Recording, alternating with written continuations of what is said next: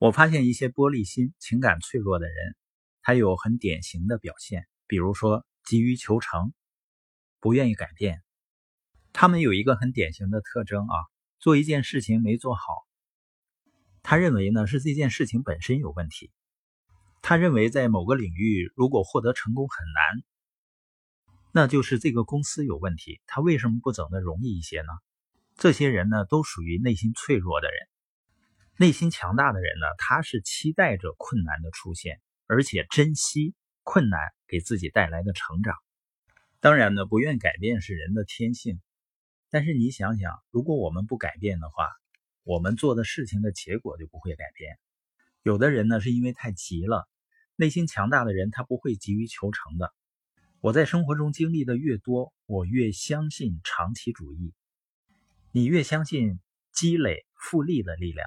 越相信长期主义，你越愿意不断的尝试，不断的失败，而呢不会半途而废。其实每个人在一些领域里要取得成功，在起步的时候都会经历失败的，这很正常，而且也是必须的。任何一个人都是经历很多挫败、很多错误才会站稳巅峰的。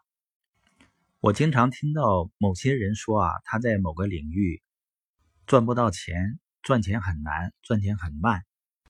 我发现呢，我在这个领域赚钱比他还慢，市场建立的比他还难。但是呢，他放弃了，而我一直向前走。你要真正理解的是，几乎在所有领域的那些成功的人，他不是所谓的能力比你好，条件比你好。在一开始起步的时候，有的人甚至做得更差。